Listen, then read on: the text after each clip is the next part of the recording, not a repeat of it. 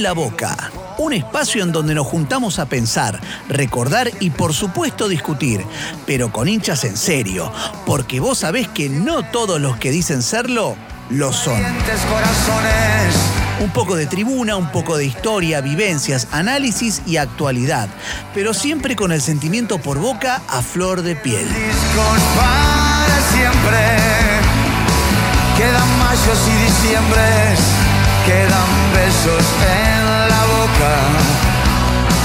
Y la suerte que nos toca, pero lo mejor que queda es tu carita sin pintar, que me mira y dice cosas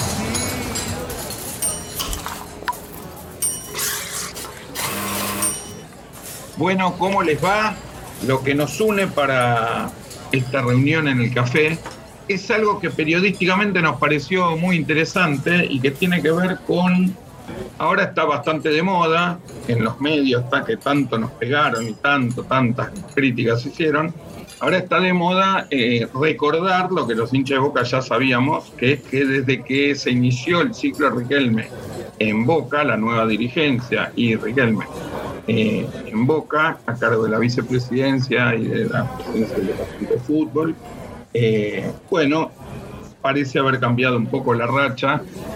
Podríamos agregarle un montón de datos también, ¿no? Podríamos decir que el VAR tampoco ya influye tanto a favor de, River, que los árbitros empiezan a expulsar a los jugadores de River. Bueno, hay muchas chicanas para decir sobre por qué está cambiando la onda, pero una de las que andan dando vueltas es esta de, desde que Riquelme asumió en, en Boca, eh, River no nos pudo ganar y no solo no pudo ganar, sino que perdió dos eliminaciones directas, que es parte del mito que se había armado con el director técnico Gallardo, cuyo presidente es el, el señor del suéter rojo de, con tostado de Punta del Este, que decían que en el mata-mata este, son imbatibles, etcétera. Bueno, también revivimos después de la, de la muerte, supuesta muerte en Madrid, etcétera.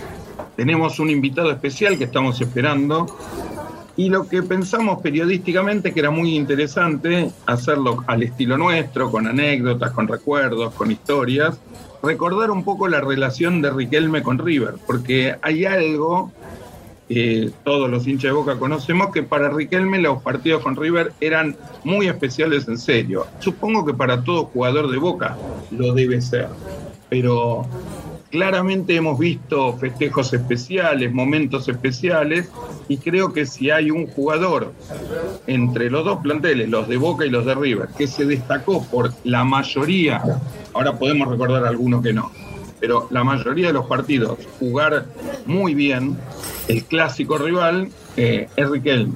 Me parece que hay pocos jugadores que se destaquen. Yo me acuerdo, Francescoli, que siempre para mí fue un jugador increíble, este, no jugaba muy bien los clásicos, no tengo grandes recuerdos de, de jugadores de ellos. Alonso dice que jugaba muy bien, yo tengo el recuerdo totalmente contrario, creo que hizo el gol de la pelota naranja y con eso estamos robando hace 30 años, pero en el caso de Boca me parece que, así como Palermo le hizo goles de todos los tipos, Riquelme jugaba muy bien y festejaba mucho. Así que voy a saludar a Camilo Cohen, voy a saludar a Matías Rodríguez Conde, estamos esperando a Vito Malfitano, que se va a prender en un ratito, y la propuesta que tenemos es la de recordar los más importantes, los, partidos que nos quedó más grabados de Riquelme eh, en sus enfrentamientos con River y comentar un poco de la actualidad de estos estos últimos dos años en los cuales River no le puede ganar a Boca desde que, estos año y medio diría, desde que tenemos a, a Riquelme a cargo del departamento. Eh, los invito a que tomen, mientras yo me tomo el primer sorbito de café, que me cuenten cada uno de ustedes qué, qué recuerdo tienen en general. Después vamos a ir entrando en particular de algunos partidos que por lo menos yo me marqué, no sé si ustedes se marcaron algunos. Mati. Gracias por la invitación. O sea que soy, siempre fui un fanático de un café en la boca y un gran programa siempre, así que para mí poder estar, sabes que siempre un lujo. El tema de hoy, Riquelme contra River, es un gran tema. La verdad que desde que me avisaste que este sería el tema que trataríamos hoy, me enganché automáticamente. Y obviamente hay mucho para contar, pero también te diría que estos últimos cuatro partidos que se dieron en este último semestre, es decir, de enero hasta ahora, vale la pena decir que estamos en el mes de agosto, los cuatro, ninguno fue un partido internacional, es decir, en ninguno jugó la Conmebol. Y yo, vos sabés que soy un obsesionado con ese tema, porque lo que pasó con Mineiro no fue solamente con Mineiro, sino que contra River también. Y esa famosa racha de la que hablan, en verdad, es una racha que fue muy ayudada por la Comebol. Tenida de muchas sospechas. Sí, en el 2015 el gas pimienta. En 2019, el VAR en la cancha de River que nos cobra un penal cinco minutos después de esa jugada. En Madrid, la expulsión de Barrios y un montón de otras cosas. Alguien se va a acordar de Gigliotti, pero bueno, hoy estamos para hablar de Riquelme y River. Pero yo hago ese comentario. Los cuatro partidos, ninguno tuvo la mano negra de la Conmebol, ¿no? Entonces fíjense como sin Conmebol, Boca le juega igual igual a River. Y con Riquelme, que obviamente tiene su, su, valor agregado, seguro. Cami, vos que tenés menos recuerdos de partidos, que ahora vamos a empezar a charlarlos, si vos tuvieras que pensar algún motivo, digamos, porque el otro día estábamos juntos y escuchamos a alguien decir, este, hay que creer o reventar eh, en la energía, etcétera, bueno, ¿qué crees que es lo que puede aportar Riquelme desde el lugar que ocupa, que es el departamento de fútbol, digamos, ni siquiera técnico? ¿En qué sentís que puede haber aportado algo Riquelme a esta mini rachita que, como dice este, Matías, se da casualmente cuando no interviene la Conmebol y cuando no intervienen los árbitros ni el VAR? Este, pero bueno, hablando de Riquelme, ¿qué es lo que vos tenés la sensación que puede estar influyendo? Bueno, primero saludo a, todos acá en, la mesita de café que tenemos y a todos nuestros oyentes. La verdad que cuando pensamos un poco el tema, la, temática de, este, de esta charla, me pareció súper interesante por todas las cosas obvias, pero porque me parece que vieron que hay pocos jugadores que en los partidos importantes te garantizan un rendimiento y me parece que Román, él podía, podía tener un campeonato de 19 fechas o, un campeonato largo, podía tener la cantidad de fechas más flojas, más buenas, lo que quieras de, rendimiento, pero te aseguraba que en la fecha 10, fecha 11, cuando jugabas contra River, determinante iba a ser siempre. Y eso a mí, obviamente, como creo que a todo hincha de boca, me fascinó, siendo también mucho, mucho de lo que yo vi era más chico, cuando veía eh, la época más de gloria de Román y eso a mí siempre me, cautivó de. Entonces me parece que hoy como dirigente esa mística y esa, y esa tranquilidad que él mostraba en los partidos y esa sensación de pase lo que pase, algo va a inventar, después llegaremos, pero si pensamos no solamente en los goles, sino el, taco que le hace a, a Palermo para empatar en el Monumental, que es una jugada completamente de la nada que inventa Román. Es como que yo creo que esta cosa de mística, de sentir estamos cubiertos por alguien que es más importante, que es más grande que el rival directamente, que Román es más grande que todo River, me parece que como dirigente da esa sensación en los últimos partidos se lo vio mucho más presente en los últimos partidos contra River, se lo vio más presente él como dirigente estando ahí y estando con los jugadores y me parece que esa sensación de tranquilidad de si Riquel me confía en ustedes, la cosa va a salir bien, yo creo que se siente en el aire y, se siente en boca y los resultados me parece no son casualidad eh, por eso. Para los que están preguntando, les recordamos, Mati lo sabe mucho, pero para los que andan preguntando, les recordamos que la cortina musical de, este programa son los Pérez García, grupo súper recomendable y que nos ha caracterizado este, este programa desde sus inicios. Cuando, cuando Camilo propuso este tema, lo primero que hicimos fue ir a ver que como jugador Riquelme tiene 20 partidos oficiales y 8 amistosos. De los 28 tiene 14 ganados, 8 empatados y solamente 6 derrotas. Tiene 6 goles, que para el porcentaje de goles que, hizo Riquelme en el enfrentamiento con River no es poco. Tiene una sola eliminación eh, y obviamente como dirigente lleva 4 partidos oficiales, de los cuales hubo cero derrotas, dos empates, dos eliminaciones por penales y ya todos los de Boca sabemos que no fueron partidos intrascendentes. En alguno quedó eliminado el campeonato River, en el otro ahora quedó, hace poco tiempo quedó eliminado de Copa Argentina. le robamos un título en la última fecha. O sea, no fueron partidos intrascendentes, ni siquiera esos empates que terminaron en penal fueron intrascendentes. Lo veo a Mati con ganas de acotar algo. Cuando decías tiene una sola eliminación, es la eliminación de Boca a River, ¿no? Estamos hablando de esa eliminación. Claro, claro. Que no es que River nos eliminó con Riquelme.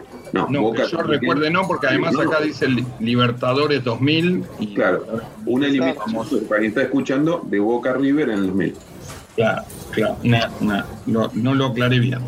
Lo que, lo que pensamos, y me parece útil empezar a trabajar en esto, es, tenemos descrito todos los partidos. La primera confusión que yo tengo con Riquelme, que me la aclaró por suerte Nico López, nuestro productor periodístico, es que yo tenía totalmente seguro el recuerdo de que Riquelme había empezado a jugar contra River el día del gol de Palermo, el día de la lluvia, que estábamos arriba en la Centenario Alta, que es el último partido de Maradona y que Riquelme entra en el segundo tiempo y Boca lo da vuelta con un golazo del pobrecito eh, fallecido ya Torresani, que hace un que primero hace un golazo este, y después este, hace el gol Palermo, pero nuestro productor periodístico nos asegura, yo juro no recordarlo, y porque estuve en la cancha y no recuerdo que Riquelme jugó el partido en que Boca ganaba 3 a 0, que estaba Sandro Guzmán al arco y River nos empata 3 a 3, un partido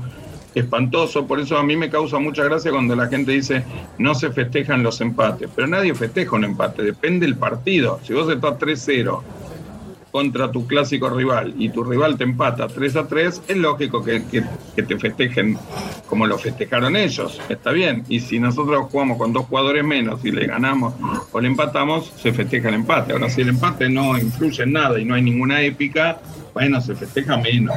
Eh, Nico López nos dice que el día del 3 a 3, no sé si vos te acordarás de alguna anécdota de ese partido, Mati, yo me llevo un pésimo recuerdo de ese partido, que hicimos- fue el primer partido que no nos dejaron entrar ni a la, a la Belgrano Alta, a, ni- a ninguno de los lugares, entonces fuimos a la Centenario, yo lo vi muy mal porque lo vi desde la Centenaria medio, casi, casi bajo, tengo el peor recuerdo de alguien que tenemos alquilado en este, este programa, lo tenemos alquilado al- a, a Gambetita La Torre. Tengo el peor recuerdo de Gambetita La Torre que por lo menos se comió cuatro contragolpes para ganar el partido 5 a 0 por hacer un lujo de más, por hacer una gambeta de más.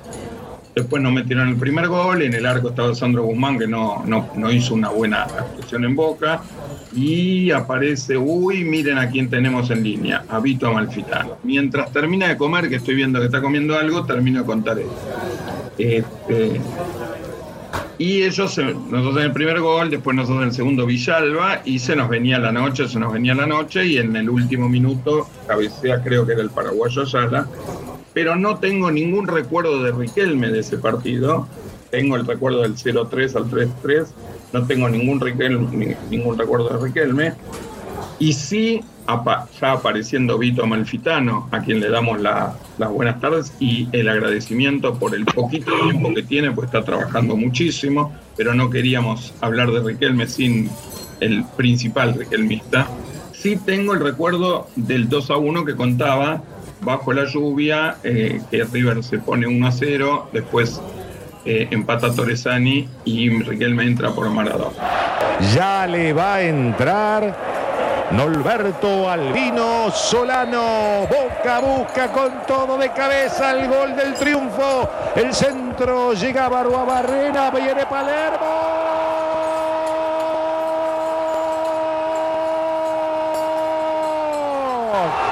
Gol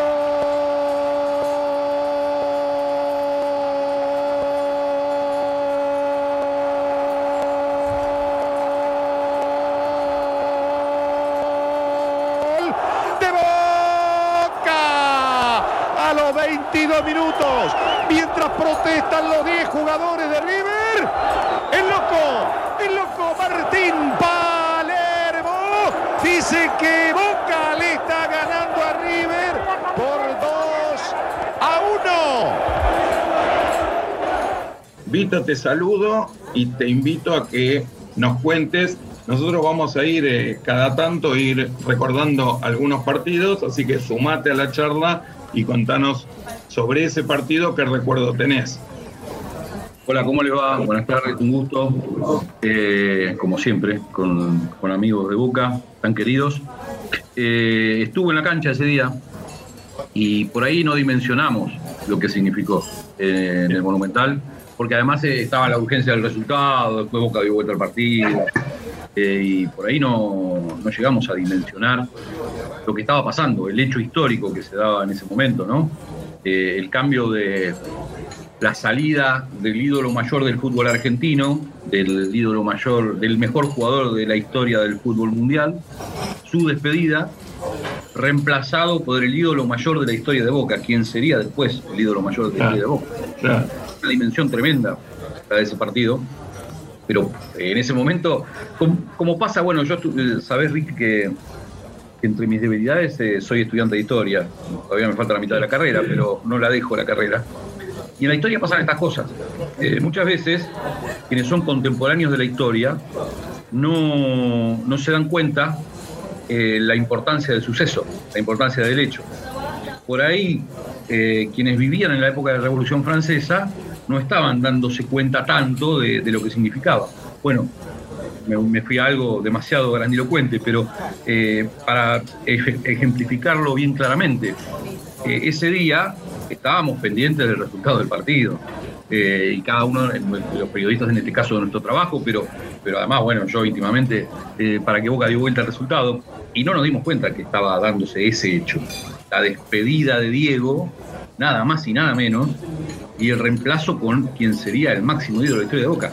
Después la historia demostró que ese era un suceso único, pero antes, en ese momento, para los contemporáneos no fue eso. Vos sabés, Vito, que lo que decís no es, no, no, no, yo no lo siento tan grandilocuente, lo siento real. En, en, muchos trabajos que se hacen en sociología se habla que la historia se cuenta de 20 años para atrás, pero nunca en presente. Y es verdad, el día, de, el día que Maradona se va en el primer tiempo y el que entra en su reemplazo, Riquelme, me parece que nunca nadie imaginó que iba a ser un intercambio de el mejor jugador de la historia del mundo por el mejor jugador de la historia de Boca. Me parece que, pensándolo ahora, eh, retroactivamente, me parece que el debut de, Riquelme, digamos, en este, en este recuerdo que tenemos, no en tanto el 3 a 3, pero sí en el recuerdo de cuando reemplaza a Maradona, no solo inicia el recambio de Maradona por Riquelme, sino que también de alguna manera empieza a marcar el, el, fin del ciclo de los River campeón, porque el año siguiente llega Bianchi y empieza el ciclo de Boca. O sea que Riquelme es como algo que objetivamente, datos, no, no a nivel opiniones, pero a nivel datos, lo que cuando Riquelme aparece en Boca, produce cambios y todos favorables. Cada vez que Riquelme empieza un ciclo en Boca como jugador, marca el fin del ciclo de, River con, con, Ramón Díaz. Después, cuando empieza a jugar, empieza a, a, marcar el ciclo Bianchi. Y ahora, como dirigente, genera este corte abrupto más allá de todo lo que ya sabemos que es muy sospechable de la racha de River, también marca el fin de eso. Así que esa participación de Riquelme en, Boca es la que nos, nos da curiosidad.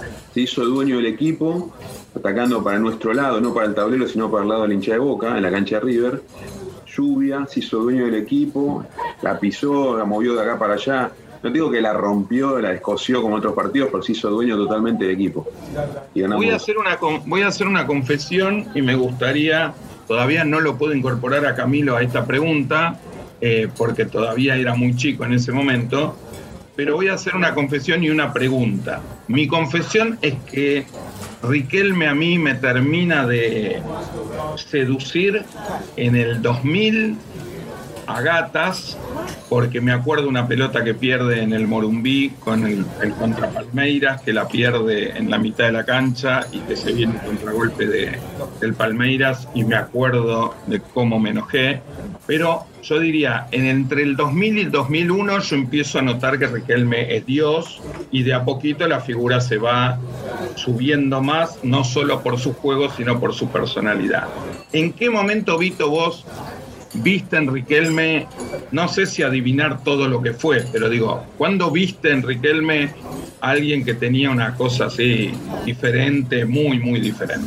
Más allá, Lo mío- siempre lo vimos técnicamente jugar bien. Lo mío, Ricky, es con trampa, porque mm, yo tengo algo que, que lo confieso con muy poca gente amiga con respecto a mi trayectoria periodística relacionada exactamente con el fútbol.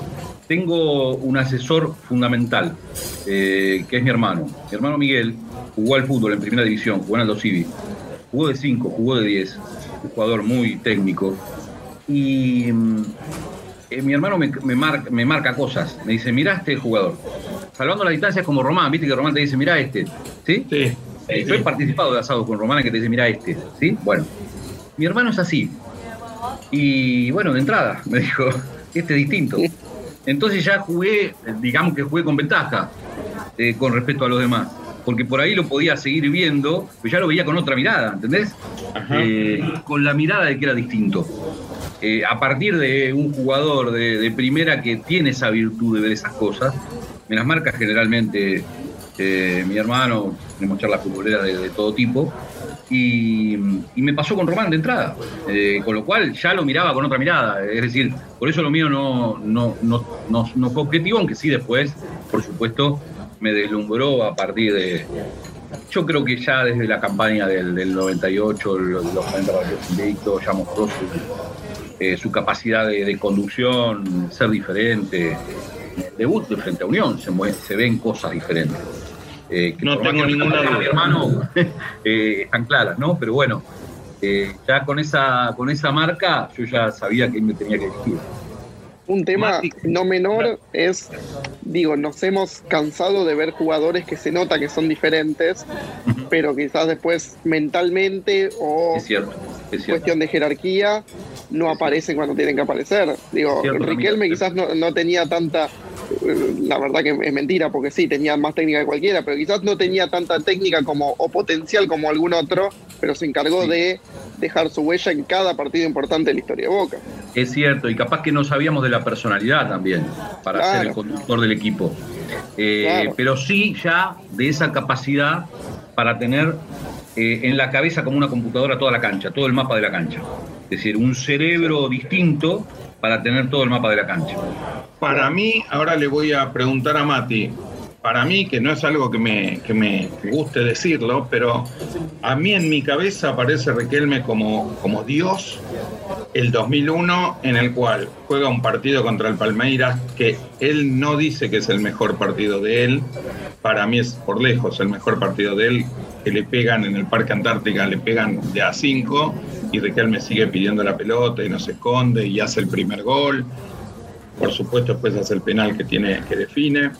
Y la final contra Cruz Azul, en donde Riquelme está, digamos, abajo en el piso, moviéndose casi como un enfermo, rezando por, por- por los goles, y se lo veía con un nivel de entrega y de desesperación por ese Boca campeón, que era el, se- el segundo campeonato ya. Y después jugamos con el Bayern Múnich, nos roban el partido ese también. más allá que ese partido lo pateó, lo jugó mal el Chelo Delgado, si no hubiéramos sido campeones. Y cuando Riquelme queda en el piso llorando y Bianchi lo levanta, esos tres momentos para mí fueron el momento en que Riquelme despega de un jugador más buenísimo, genial, todo lo que sea, pero pasa a ser algo muy diferente. ¿Cuándo te pasó eso a vos, Mati? A mí me pasó viéndolo en el sub-20, jugaba más atrasado porque jugaban La Pagla y Aymar y él jugaba más atrás. Y a mí siempre me gustaron los jugadores con pelota al piso, que la pisan, viste, que tocan de acá para allá, que tienen visión de juego. Siempre, a mí siempre me gustó ese tipo de jugador. A mí no me gusta el que va abajo, el que se tira. Me gusta, bueno, somos de boca, nos gusta que metan y todo, pero a mí el jugador que me deleita es el que juega al fútbol. Y Riquelme, cuando lo vi jugar en sub-20, ya me enganchó. Y en vivo y en directo, te puedo decir, después vino el pase de Argentinos Juniors a Boca, todo, pero fue un partido en la bombonera, un 6 a 0 huracán. Ese día yo dije, este pibe es un crack en serio. Después lo que pasó fue que en la época del Bambino, el Bambino lo puso contra la izquierda, y yo me acuerdo estar en el sector F, de hecho, donde vas vos, Cami, donde vas vos también, un partido que creo fue con Vélez, donde escuché murmullos, eso nadie lo dice, yo lo digo. Y la gente lo murmuraba, ¿eh? hacía murmullos feos. ¿eh? Yo jamás, siempre lo banqué, siempre, porque para mí un jugadorazo, siempre lo fue. Yo te diría que desde el principio. Y después, bueno, todo el ciclo Bianchi ya del 98, campeonatos locales. No tuve que esperar a la Copa Libertadores 2000 ni 2001, sino que yo ya lo venía siguiendo desde antes. La forma de jugar me volvía loco. La forma del 10 clásico, que es la posición que a mí me gusta en la cancha. De hecho, el 10 clásico, sin recorrido, no se tira al piso, es el dueño de la pelota parada, tiene visión, hace hacer goles. Bueno, eso fue lo que me encandiló Riquelme el primer día que lo vi jugar. Que más o menos como tu hermano, Vito, te diría.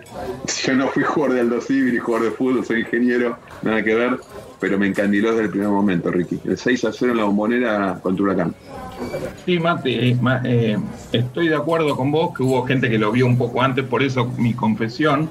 Quiero avanzar un poco en el recorrido de algunos partidos y más allá de que hay, hay muchos para recordar, pero me parece que la serie en donde Riquelme se vuelve tan trascendente es la famosa serie que termina con el muletazo de, de, Palermo. Yo de ahí hay dos cosas que rescato que la gente rescata menos, porque ese partido o esa serie quedó marcada por el gol de, de Palermo y por el caño a Yepes. Ahora, para mí hay dos cosas fundamentales en esa serie que hace Riquelme. El primero es que hace un golazo de tiro libre en Núñez, que pareció no muy importante porque, porque terminamos perdiendo 2 a 1, pero es el gol que nos da la clasificación, y que es un golazo tremendo, pero tremendo. Es un golazo para verlo y no cansarse de verlo. Uno no lo debe haber visto mucho porque ese era un partido que terminamos perdiendo. Y después lo que a mí me parece, pero impresionante, es el pase que él le pone al Chelo Delgado en el primer gol en la cancha de Boca. Román se acerca a la zona de Aquí está Román, se viene Román. La pide el Gusti, no le da bola. Arranca Román, sigue Román. Va a marcar Lombardi. Sigue Román. Berizzo que no puede. Este es Román, sí, Román, Román, Román. Viene el Chelo, viene el Chelo, viene el Chelo. Gol, gol, gol, gol. ¡Gol!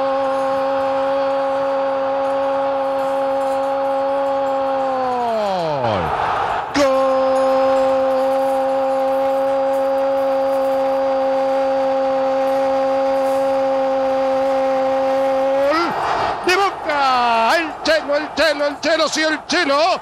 Delgado. En 14 del segundo tiempo. El partido está 2 a 2. Por ahora hay penales. Cuando todas las miradas estaban puestas en Palermo y cuando todas las críticas estaban puestas en Delgado, un gran pase de Riquelme, una salida de destiempo de Bonano, una oportuna intervención en anticipo de Delgado, un descuido de Yepes y de Placente y a cobrar Boca. ¿eh? Primer gol el que abre el partido en la cancha de Boca cuando ganamos 3 a 0 con el muletazo. El pase que Riquelme pone en, debe ser de 35 40 metros. Que Bonano sale, podemos decir que sale mal, y Delgado se tira con los pies para adelante y hace el gol. Es un pase de Riquelme en un partido con un River cerrado, abroquelado, atrás y con un muy buen equipo, digamos, en donde todos sabíamos que si metían una contra y hacían un gol, se nos complicaba todo. Me acuerdo mucho de esa serie, más allá del muletazo y más allá del, este, año ¿Qué recordás vos, Matías? Y Cami ya, no sé si recordás tanto en presente, pero de tanto verlo. Claro, obvio. Mati. el partido en la cancha de River que queda tapado por el 3 a 0 y nadie se acuerda, tiene poco marketing. Ese fue un partido muy sufrido. De nuevo, llovía, ¿de acuerdo? Yo estaba de nuevo en la misma tribuna allá arriba, en la cancha de River, la estaba rompiendo Saviola y estaba difícil. El gol de Riquelme es un tiro libre muy oblicuo, desde la altura del banco suplente de Boca más o menos, que te lo podría comparar por ahí, para quien no se acuerda, por ahí medio parecido al gol que le hace a Corinthians, a Corinthians que la colga un ángulo, o al gremio en la final, pero desde el otro lado, ¿no? De donde pateó un tiro libre al derecho y la cuelga en el segundo ángulo. De un Bonano que en ese momento era el mejor Bonano, ¿eh? Sí. La pelota mojada, Boca no llegaba y la cuelga literalmente en un ángulo con un tiro muy potente con comba que se clava arriba 2 a 1 y deja abierta la llave para lo que fue después el 3 a 0. Allí va Riquelme, se adelanta el divino. Va Riquelme.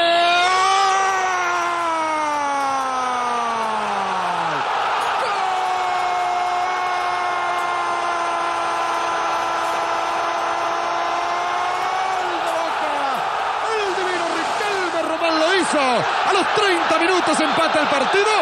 River 1, Boca 1. Cami, ¿vos qué te acordás o qué te llamó la atención de esa serie? Más allá que ya tenías, fue año 2000, así que tenías Sí, cinco ya años. son cinco años, sí. Sí. Me, me parece, bueno, obviamente viéndolo después, el gol ese es un gol terrible, porque es un gol en el cual 90% de los jugadores deciden tirar un centro, bombeadito, y se sacan la jugada encima.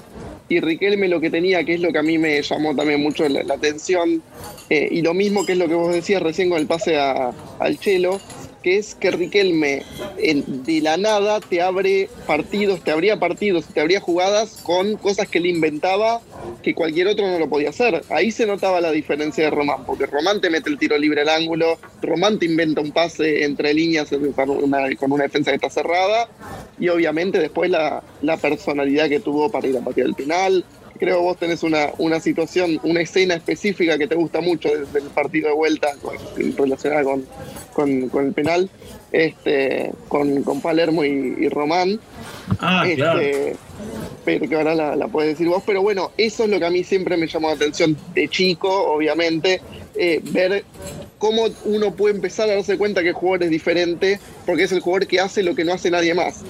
En, ese análisis simple que uno puede tener de chico, que es, este jugador es el único que veo cuando pasa algo diferente, es el único que veo, es el que tiene la 10 en la espalda. Bueno, hay muchos goles de Boca, muchos. Yo a mí me sale ahora acordarme uno contra Racing en el 2001, que Racing estaba puntero y terminó siendo campeón y que Boca lo pasa por encima, este, le gana 3 a 1 un día de semana.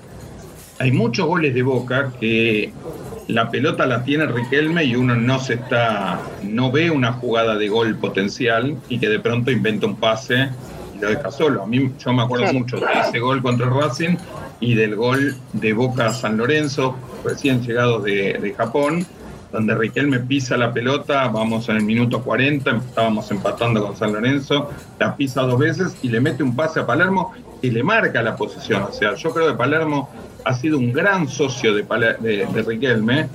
Más allá de todo lo que se diga de la cancha, yo creo que Palermo hubiera sido la mitad de jugador y la mitad de goleador sin Riquelme. Y creo que Riquelme tampoco hubiera sido tan, tan increíble asistidor si no hubiera tenido un 9 como Palermo. Me parece que fueron una dupla tremenda. Hace, hace un tiempo alguien hizo un- una pregunta, un debate sobre si Guillermo, si la dupla Guillermo Palermo había sido la mejor de la historia por la cantidad de asistencia de Guillermo a Palermo y por lo menos mi respuesta fue que no, que yo creo que la dupla de Palermo fue Riquelme, más que Guillermo, y uno tiene la imagen de ir al centro Guillermo, cabecea Palermo, pero yo creo que le puso más pases Riquelme que, que Guillermo. Voy a hablar de un partido que a mí me quedó muy marcado porque me parece que ahí empecé a tomar conciencia de esta cosa de enfermo de boca que tiene Riquelme, que, no, que me parece que le suma mucho, digamos, que suma mucho valor agregado a todo lo que fue Riquelme como jugador. Las declaraciones de Riquelme en general son muy emocionantes cuando él habla de su sentimiento por Boca. La única vez que yo lo vi llorar a Riquelme fue cuando le inauguraron la, estatua y todo el tiempo dice los hinchas de Boca están locos, me quieren mucho más de lo que merezco. O sea, yo lo, veo muy mucho más conmovido, más allá de los goles y de los partidos, con, con- con la hinchada de Boca por considerarse uno más. Y entonces me acuerdo de un partido, tal vez vos te acordarás, Mati y Vito, eh, un partido en Córdoba que Boca gana 3 a 0 con un hat-trick de, Palermo y que Riquelme cuando termina el partido agarra la camiseta, llama a todos los compañeros, les pide que se saquen la camiseta y se van atrás del arco donde estaba la hincha de Boca y les regalan la camiseta a los hinchas. Ese gesto, que no sé si hoy lo, lo haría Riquelme, pero ese chico que todavía era Riquelme, que tiene ese gesto, yo me lo acuerdo en, en especial por esta cosa que yo trato de, de rescatar mucho de Riquelme, que son esos tipos que te emocionan. Después hay jugadores que son maravillosos y que no podés hacer otra cosa que elogiarlos, pero no tienen ese ángel o ese carisma de emocionar. Cuando el tipo agarra la camiseta y se le obliga a todo el equipo, al plantel, a ir y tirárselo a la gente y hace el gestito ese típico con el puño de, de lo contento que está, Ahora, después que ustedes me contesten sobre esto, tengo otro partido donde me acuerdo de esas cosas. Creo que esa es una característica especial que nos da Riquelme, que es a él le gustaba tanto ganarle a River, le gustaba tanto que te da un plus de seguridad si está Riquelme. Creo que a todos les gusta ganarle a River si estás en Boca. Pero Riquelme tenía un plus especial. No sé qué opinás Mati, Camilo. A Víctor le vamos a dar un descansito de cinco minutos creo que nos saltíamos una jugada en el 3 a 0 y rebobino un poco el 3 a 0 del 2000 el caño a Yepes. El caño a Yepes fue un caño tremendo porque él está encerrado contra la línea, la pisa dos veces y el caño es una solución para la, jugada esa. Es increíble porque él sale por el costado de la cancha, sigue con la jugada, se la lleva, levanta además a toda la bombonera. Ha sido expulsado Lombardi en River. Marchan por afuera está Román habilitado. Salía Yepes a presionarlo. Riquel. Opa. Ahí no para Riquel, me va Román. Pereira, Román. Lo persigue Yepes siempre a Riquelme. Lo persigue Yepes. Le ganaba Román a balón se va a perder por un costado. Pero Barqui. Qué maravilla, por favor. Ahora Riquelme está haciendo lo que no pudo hacer Aymar, defender este resultado a partir de la tenencia de la pelota. Esta es la de Riquelme, a ver. Pisadita y Showtime. Pisadita y caño. Eso como un agregado del partido del 2000 que para mí fue el, el partido top creo que a nivel Riquelme contra River, no sé si hay alguno que le gane. ¿Qué más para decir? Bueno, ese partido en Córdoba. Y de nuevo, en esta de rebobinar, nos salteamos una jugada, no es contra River, pero una pisada contra Rosario Central en el 98. Sí. Contra la línea, caño, taco, todo junto. Estéticamente para mí es el mejor caño de la historia. El de Yepes es tan, tan perfecto con la situación que me parece que está un escalón arriba, pero estéticamente para mí el caño con central es la mejor jugada que yo vi en mi vida. Es imposible pensar hacer eso dentro de una cancha. Y además lo quiso hacer. Claro, claro. Eh, bueno, Cami, la jugada con Rosario Central y la jugada con que decimos del caño de, de Yepes, para mí tienen, no exactamente igual, pero tienen otras jugadas muy similares que las más recordables para mí son Riquelme contra el Barcelona en la Copa Jean Gambert, haciendo lo que quiso, pero lo que quiso, digamos, contra la línea, llevándola y después brindándole un gol a Palermo, picándola.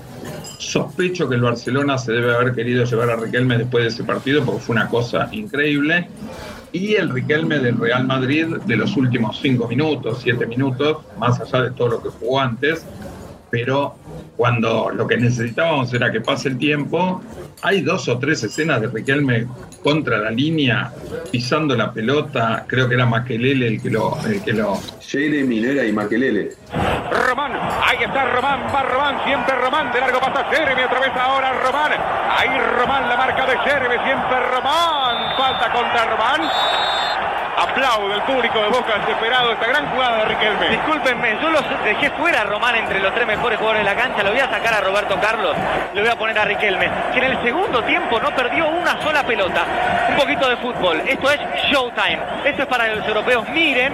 ¿eh? A veces desconfían de la fantasía, del talento sudamericano. Bueno, presten atención ¿eh? y descubran a un futbolista sensacional como Riquelme, completo hay dos o tres jugadas de esas que son, digamos, que yo creo que lo que producen, por eso hablaba de la emoción, lo que te producen es mucho efecto contagio. Y me parece que uno de los secretos de, lo que estamos hablando, de lo que estamos tratando de describir, que es el, la relación de Riquelme en los partidos con River en particular, eh, es que Riquelme, en general, yo tengo un solo recuerdo de un partido malo de Riquelme contra, contra River, es el día que termina ganando River con el gol de Maidana, que nos dirigía el Vichy Borghi, y que Riquelme no podía moverse por el dolor de espalda que tenía, pero no podía moverse. A los dos minutos pidió el cambio y el Vichy Borghi no le dio el cambio hasta los 45 minutos del primer tiempo. Y cuando le preguntaron al Vichy Borghi, contestó como es el Vichy Borghi, este, lo prefiero a Riquelme lesionado adentro de la cancha que poner un suplente, pero la verdad que fue el único partido que yo me acuerdo que jugó muy mal. No me acuerdo de partidos mediocres y me acuerdo de muchos partidos muy buenos. En el, después del, del 3 a 0 hay un par de partidos que yo quiero remarcar, que son el gol de Biatri el día anterior, no sé si se acuerdan, pero el, día anterior San Lorenzo le había ganado un partido difícil a Vélez, con lo que San Lorenzo nos había sacado 11 puntos y Boca tenía que jugar de visitante contra River, que River obviamente iba a tratar de, además de ganarnos como siempre, iba a tratar de alejarnos del campeonato. Eh, lo expulsan al negro Ibarra, Boca juega con 10. Y Riquelme inventa un centro, Beatriz cabeceaba muy bien, pero Riquelme se la pone de una manera increíble en la cabeza a, Beatriz. Y va a pegar a esa pelota Riquelme. El tiro libre es para Boca. El partido sigue 0 a 0. En el área está Beatriz, en el área está Palita. Morel se queda atrás de todo.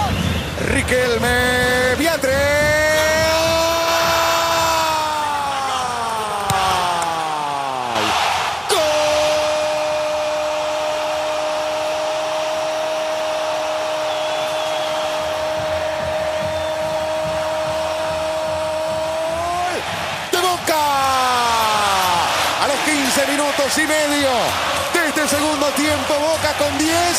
Y Atri dice que de cabeza Boca le está ganando a River por 1 a 0. Boca está con 10 jugadores. Expulsado el Negro Ibarra. Le queda mucho al clásico, pero por ahora lo festeja Boca y ahí volvemos a estar en, pelea por el campeonato, porque entonces de 11 quedamos a 8 y después se va cayendo ese San Lorenzo que extrañamente lo, lo, dirigía Russo. Y me acuerdo del que empezó, empezó a mencionar eh, Camilo, que es ese partido que Boca jugaba muy mal y hasta ese partido jugó muy mal y después siguió jugando muy mal pero que inventa una jugada, Boca estaba perdiendo 1 a 0 y le viene un pase a Riquelme que hace como una especie de taco para atrás y se la deja pinchadita directa a Palermo para meter el gol el día, si no me acuerdo mal, ese día eh, Palermo venía jugando con una máscara, si no me acuerdo mal, ¿no? Que no sé si se había roto el tabique o algo así, y pobre no podía moverse, y creo que se lo sacó para el segundo tiempo, y en el segundo tiempo inventa esta jugada y se van a abrazar los dos, que es de los tantos, las tantas fotos que hay de abrazo entre ellos dos. Esa foto es sensacional porque parecían ellos dos contra el Monumental entero. Boca, entre lo mal que estaba jugando Boca y que el partido estaba complicado, cuando hacen ese gol es como era una muestra de estos, estos dos chicos nos, nos salvan la vida a, todo Boca. Y, callaron el Monumental ellos dos. Meder era el que lo había marcado y el que había ganado. Bataglia Gaitán, Gaitán. Se viene Medel, Román en el área. Román, Román, Román, Martín. ¡Gol!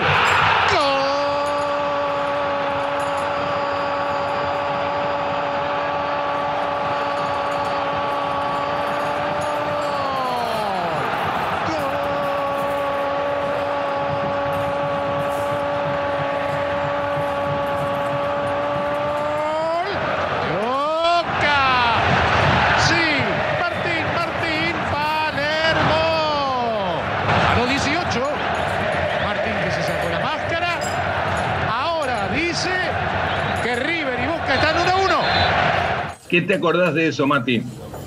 Ese día Ricky estaba en Brasil, yo estaba viviendo en Brasil, así que lo vi como pude.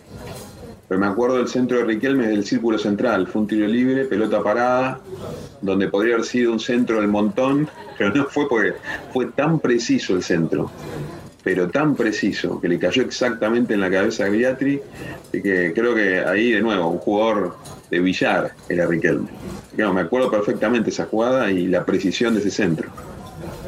También tenemos, hablando de precisión, el gol de Bataglia, el día que le ganamos con el gol de Bataglia, que Riquelme se pasa tres minutos peleándose con el árbitro porque dice que no hay distancia y lo termina haciendo venir a Dátolo al lado del banderín del córner para distraer una, marca más, etcétera en algún momento yo me acuerdo, este es un día que parece de, alto nivel de confesiones, pero me acuerdo que en un momento dije, basta, basta Riquelme, patea de una vez.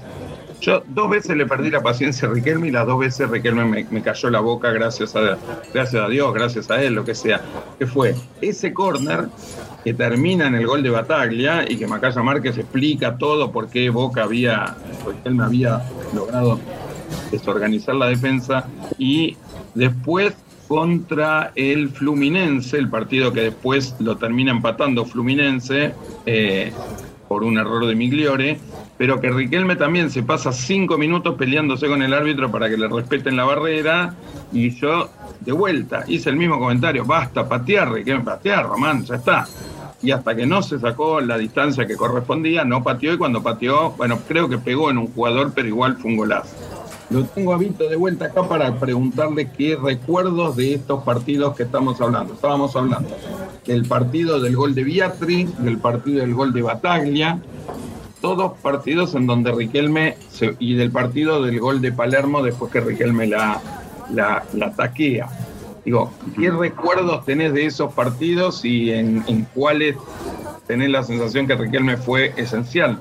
Esto es lo que estamos tratando de, de recordar nosotros, que siempre Riquelme fue como esencial. Y en realidad en todos ellos, pero bueno, me parece que en el, de, en el del gol de Bataglia, que creo que tuvo una participación eh, decisiva. Hay tiro de esquina para Boca. Le va a pegar ese balón Riquelme cuando estamos en 14 minutos. El partido sigue 0 a 0. Rodrigo Palacio tuvo la más clara. Lo tapó el arquero de River, Carrizo. En el área Palermo. Hay 3 de Boca contra 4 de River. El centro que ya viene la buscaba Palermo. Arriba Bataglia.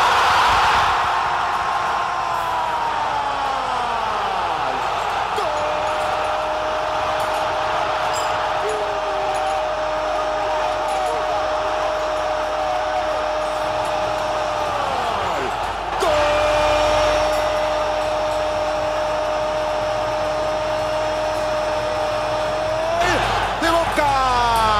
A los 15 minutos de este primer tiempo, Sebastián, Sebastián Bataglia dice que Boca le gana a River por 1-0. Me parece que, esencial fue en todos ellos y en muchos más, ¿no?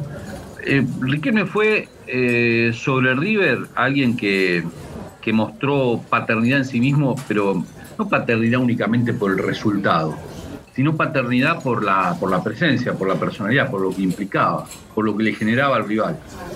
Y, mm, y se lo generó siempre, se lo generó como, como jugador, se lo generó como opinador afuera de la cancha. Fíjate que jugaba cuando no jugaba, Román. Si no jugaba, igual jugaba, ¿eh? con declaraciones previas, eh, hacía su juego. Y ahora como dirigente. Es decir, Riquelme siempre fue decisivo para jugar el partido contra River y ganarlo. Y bueno, sí, se perdieron partidos, es cierto, pero la mayoría se ganaron. Y algunos de los que se perdieron, eh, el gol que se perdió con el deslumbrante tiro libre en la bombonera, la verdad que es una picardía haber perdido ese partido.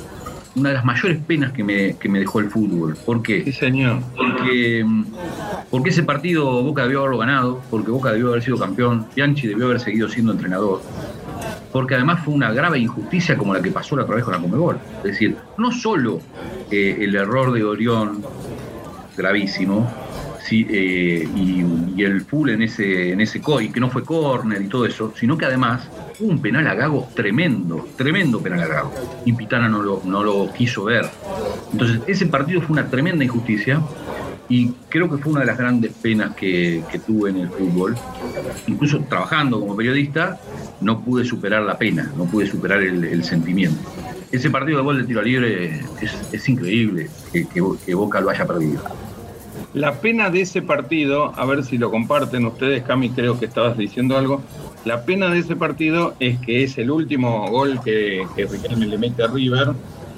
Y para mí es el tiro libre más perfecto que yo vi en, en mi historia. Digamos, mirá que a Riquelme le hemos visto patear tiro libre, es increíble, pero es como que hoy dijéramos es el tiro libre mejor que pateó Messi. Ya cualquier tiro libre sabemos que Messi está al borde de hacer el gol.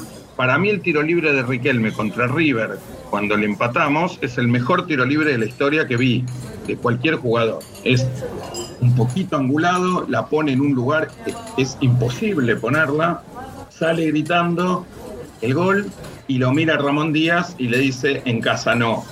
Atención, Boca tiene chances de empatar el partido 22 minutos del segundo tiempo. Atención, se va a adelantar Riquelme. Allá va en el arco del Riachuelo. Se demora Román. Pitana le dice, dele, juegue. Riquelme va con el tiro libre. Atención que ahí va.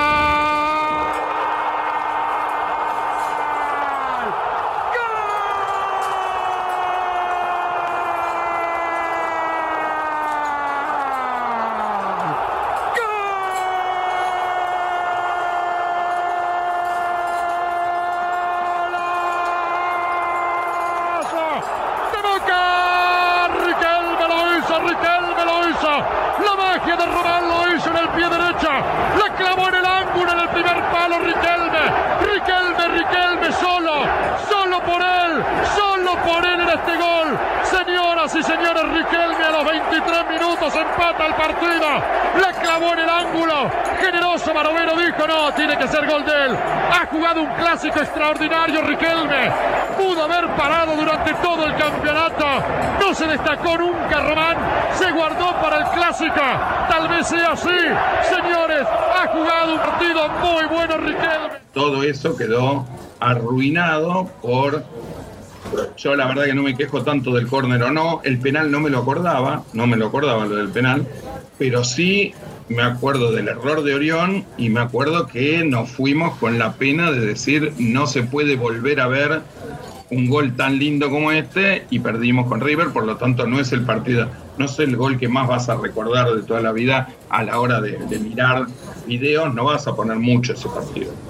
Vos de ese partido sí te acordás, Camilo, porque estabas en la cancha. Mati, ¿qué te acordás de ese partido? El penal fue enorme, ¿eh? el penal fue enorme. Lo pongo en YouTube, lo busco y lo pongo. Hay una imagen desde los palcos que se ve en diagonal justo atrás en línea recta, la posición de Riquelme, la barrera. Es uno filmado por el celular, sí, ¿no? Y se ve, pero espectacular como la pelota sube, baja con potencia y se clava en el ángulo. Ese se los recomiendo, buscar ese gol de, filmado por un celular común y corriente, desde los palcos, obviamente viéndolo, vamos a abstraernos del resultado, no vamos a mirar el gol como tal. A mí lo que me sorprende de ese gol es la potencia dada la, porca- la poca distancia del arco. es, es perfecto. Tiene que subir lo que subió, bajar en el momento que bajó, ir con la potencia con la que fue. Es como eh, cualquier otro detalle que hubiera cambiado la- el tiro, no es gol porque la barrera, hasta te apostaría que la barrera no tenía la distancia suficiente, que es bastante común hoy en día. Un pasito más adelante, algo vos te das cuenta, la pelota va a pegar en la barrera y vas a decir no había distancia. Y el tiro libre es perfecto, es perfecto hasta la cara de los jugadores de River en la barrera, lo mira, creo que está Cabenagui, que mira como, bueno, ¿qué, qué, qué le vamos a hacer? Es la perfección. Sí, Cami, pero la barrera ese día, Riquelme estuvo, como dijo Ricky antes, hizo toda la ceremonia de pedir distancia y estuvo de nuevo cinco minutos. que De nuevo empezó el dale, patea Riquelme. Hizo respetar la barrera, pero igual, haciendo respetar la barrera, eh, pateando ese tiro libre a metro y medio, dos metros del área, muy cerca del arco. La pelota que sube y baja y se clava en un ángulo con potencia y encima con comba, ¿verdad que es como top spin en tenis. Claro. Vito, quiero recordar con vos dos momentos, a ver si tenés más o menos los mismos recuerdos, pero además supongo que el que mejor lo va a poder contar sos vos, que es el gol que cronológicamente por ahora nos lo salteamos, que es el gol del Topollillo, que para mí tiene una, una característica que por eso es tan distinto, es que yo creo que no le vi hacer goles a Riquelme de cabeza nunca y cuando ataca Constanzo, él va a buscar el rebote de cabeza con un defensor de River y gana él de cabeza. O sea, Allí va el torero. Salva Constanzo el torero.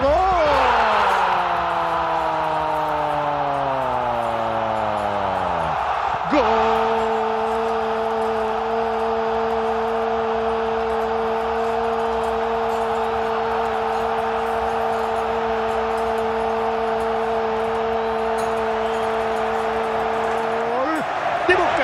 Boca, 26-30. Lo hizo el torero Juan Román. Riquelme. Boca 2. River 0. y a dónde lo fue a gritar y de qué manera lo fue a gritar, porque no permitió que ningún compañero lo abrazara. Se plantó con las dos manos en los oídos, mirando para el palco oficial.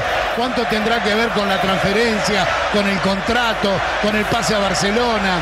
Y después el gol del Topollillo. Y el otro partido que quiero ver si recordás es el día que se suspende el partido Boca River por la lluvia y se juega en la semana, que tocaba un 24 de marzo, y le ganamos con los dos goles del chileno Medel. Y yo lo que me acuerdo es que Riquelme sale de, dos minutos antes, cinco minutos antes sale, y cuando termina el partido, sale con una alegría, tira la remera al aire, eh, se queda festejando con la gente, no lo sacan más de la cancha, era un nene que acababa de ganar el, eh, no sé, el sorteo por el juguete que le gustaba. Acordate, Ricky, que ese fue el día del pronunciamiento. Yo estuve las dos veces, me empapé cuando se suspendió y después... señor, yo también. Y después eh, el, el, partido posterior, el 24 de marzo. Y ese día fue el del pronunciamiento de la bombonera, el pronunciamiento histórico. El de Riquelme Riquelme con Maradona en la cancha el más puro sentimiento para Diego, eh, todo lo que sentimos por Diego, pero tenemos que recordar que ese día fue el día de un pronunciamiento histórico. Un pronunciamiento que, marcó aguas, que determinó eh, que, bueno, Diego será Diego siempre y Diego, insisto, es el jugador más importante de la historia del fútbol mundial. Ahora, Román es el ídolo más grande de la historia de Boca y ese día un pronunciamiento tremendo en la bombonera. Y después el partido, y lo que jugó y cómo lo ganó Boca todos esos condimentos de, una tarde también muy especial. Este es Román, el conductor, el mejor que tiene Boca hasta el momento. Mira cómo corre Monzón. Allí va Monzón, el que lo marca de Ferrari. Mira Monzón, Monzón es una locomotora. Monzón, que bien Monzón. Ahí está el que la dejaba para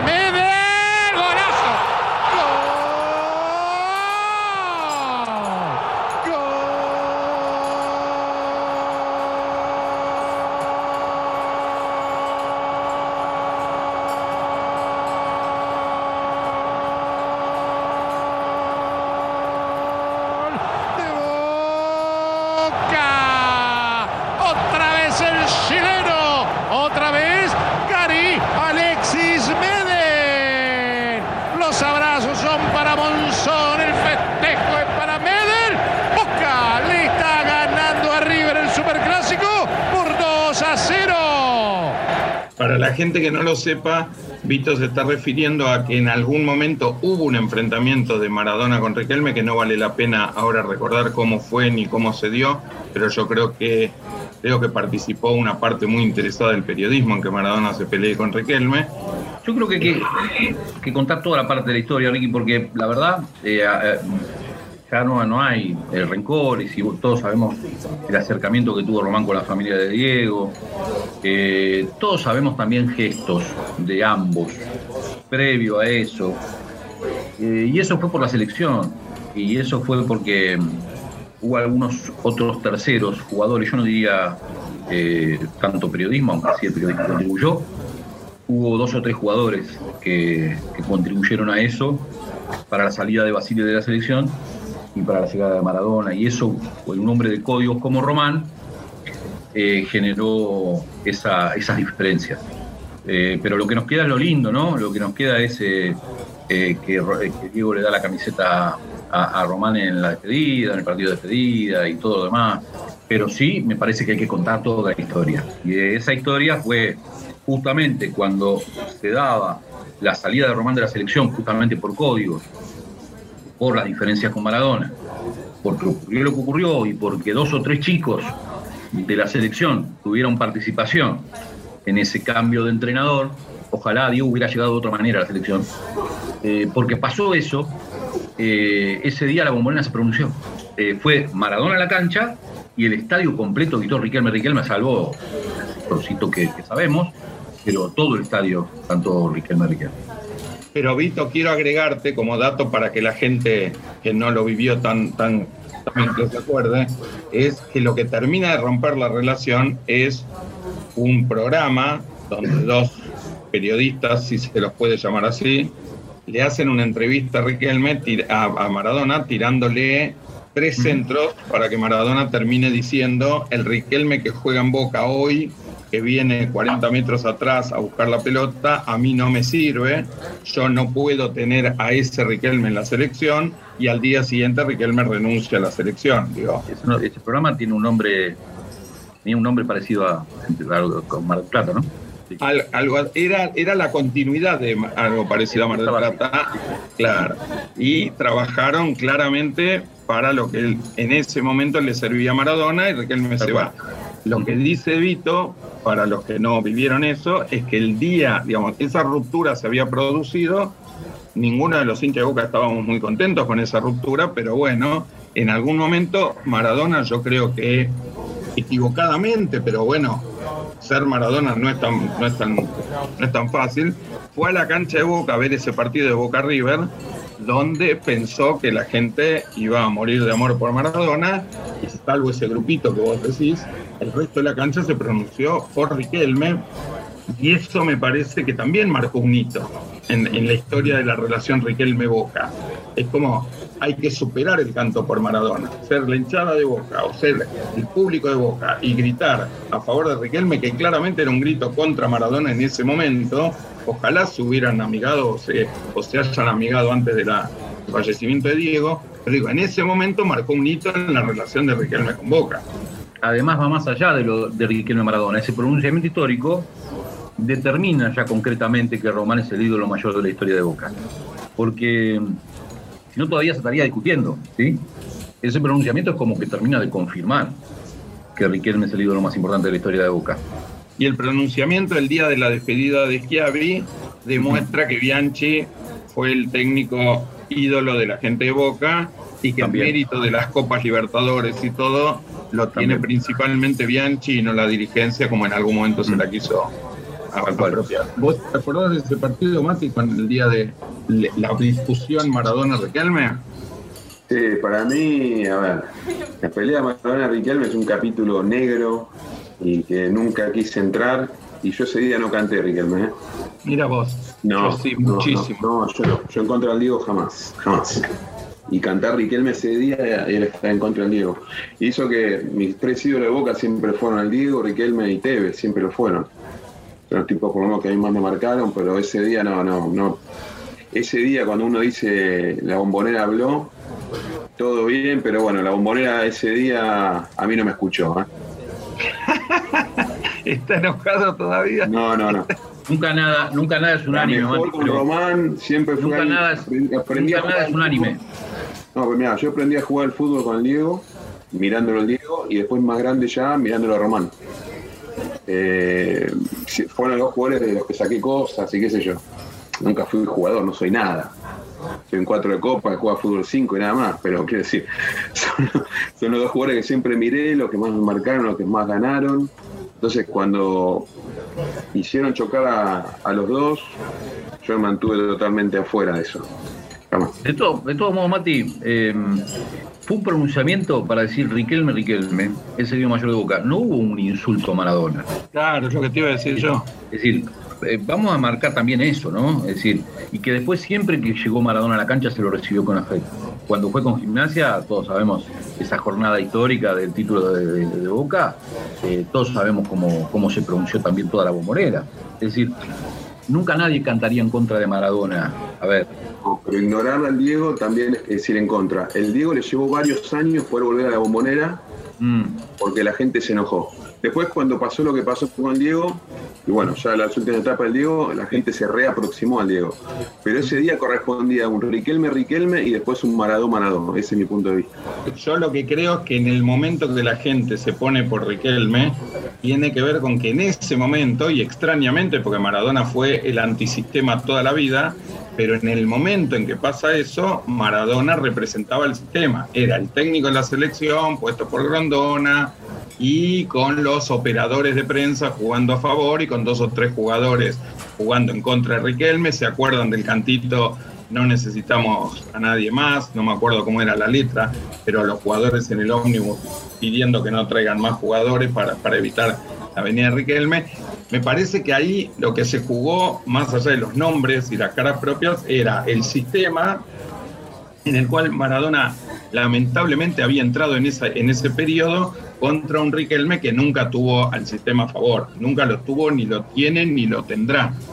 Esa parte es la que yo valoré. Pero sigamos tratando de recordar rápido algún que otro partido, más allá de, los goles de, Medel. Me parece que nos queda, bueno, en la descripción del, del que me parece que tenemos poco para decir, porque todos sabemos lo que fue, lo que significó. También en eso Riquelme me parece fue un grande, es que hay pocas pocos festejos que se copian en todo el mundo. Y me parece que el topollillo se instaló en todo el mundo. Puedes un jugador de Kazajistán hacer un gol y para hacer el topollillo. ¿Por qué gritaste el gol de la manera? ¿Quién pedía? Por nada en especial, solamente que a mi hija le gusta el topollillo y nada más. Y después sí creo que nos queda el recuerdo del partido en el cual nosotros, los hinchas de Boca, chicaneando, sabemos que es una chicana, pero decimos que empezamos a provocar el descenso de River porque Boca gana ese partido en la cancha de Boca 2 a 0 y River empieza a caerse a pedazos. River hasta el momento que jugaba con Boca estaba cerca de la punta del campeonato y se iba a salvar del descenso por mucho y termina perdiendo con Boca y a partir de ahí empieza a perder varios partidos seguidos hasta caer en la promoción. Ese partido yo no me acuerdo de haberlo visto Riquelme tanto, jugar tan bien de ese partido, pero formó parte de eso, digo, del, equipo que lo le quiebra el ánimo a River. No sé hasta dónde eh, se hubiera ido igual al descenso si ese partido lo empataban o no, pero es un partido que nos quedó en la historia. Si quieren recordarlo, lo recordamos. Ah, no, fue decisivo para, para que River jugara al descenso, sí, porque si hacemos la retrospectiva en la suma de puntos, fue decisivo. Además, fue un quiebre ahí, ¿no? Si River empezó en caída libre. Eh, indudablemente es un partido para, para recordar. Y también yo creo que hay que hacer un punto y aparte para el caño más bello del mundo, independientemente de, cualquier otro partido, de cualquier otra circunstancia, eh, se dio en un Boca River. Lo hizo Román, se lo hizo a Yepes. Estuvo la idealidad de Yepes de no responder y siempre eso lo destaca, lo destaca Román. Pero me parece que el caño más bello del mundo es uno de los hitos de Román frente a River. Y también es un hito que demuestra paternidad independientemente del resultado. Es decir, mira cómo yo estoy por encima tuyo, ¿no? Es decir, eh, Román está por sobre River de esta manera, ¿sí? de esa manera, porque además no es un caño para hacer un lujo y nada más, es un caño para ganar la pelota y llevársela. muchas veces los caños terminan en nada, esto termina en una jugada positiva para el equipo. Entonces, mira, mira lo que soy capaz de hacerte. Eh, Román contra River es eso. Y, ahora el dirigente lo, lo demuestra. Mira lo que soy capaz de hacerte. Es decir, River contra mí no puede. Hoy, como dirigente, está claro. Es decir, se terminó, eh, hubo un tiempo en el cual River no ganaba todas las eliminatorias y resulta que ahora, de repente, llegó Román y no ganó nunca más River las eliminatorias. Entonces, eh, el caño es un símbolo de la superioridad, de la suficiencia de Román sobre el River. Eh, es, fundamental, es un, es un hito clave, porque River sabe que se rinde ante Román. Vamos a meternos en los 10 minutos finales. Me parece que Vito tiró el centro para que la, la cabeciemos entre todos. Y es más allá de que podemos recordar otros partidos históricos de Riquelme contra, contra River, me parece que llegó el momento de hablar de, en serio, en serio, más allá de todos los chistes que hagamos, hay un hecho objetivo de la realidad y es que Riquelme llega a Boca con la nueva dirigencia, llega a, a Boca y cambian los jugadores, cambian, no, ni siquiera el plantel de Boca, todavía ni siquiera podemos saber cuál es el plantel definitivo de Boca, pero se produce una situación que es que en los cuatro partidos River no nos gana ninguno y en dos partidos de mata-mata, era la especialidad de Gallardo, los dos partidos los pierde por Entonces digo, ¿cuál es la explicación? Porque todo esto que hicimos viene a sumarse a Riquelme contra River como jugador fue, como vos dijiste, no pueden contra mí, hizo el caño más bello del mundo, hizo el tiro libre más perfecto del mundo, eh, definió partidos increíbles, etcétera. Ahora, ¿cuál es la explicación que en serio le damos, sin, sin caer en brujerías y cosas? es Riquelme llega a Boca y Boca no pierde más. Y estoy, estamos todos de acuerdo que Boca ha perdido partidos con River con el doble de plantel del que tiene Boca hoy. Doble, digamos, los partidos que Boca pierde con Barrena y con Guillermo Barros Esqueloto son partidos con un plantel Yo el, el- el plantel de Madrid el, tiene a Naitán Nández, a Benedetto, creo que estaba Andrada ya, estaba Barrio, me parece que fue el equipo más, más completo de la historia. ¿Qué pasa que traemos? Con todo el respeto del mundo a los jugadores que están, pero hoy está Briasco, no está Benedetto, no tenemos nueve, y en ningún partido, a mí me parece que el partido, el último partido, el que define por penal izquierdo, Así va izquierdo. Remató violento izquierdo. ¡Gol!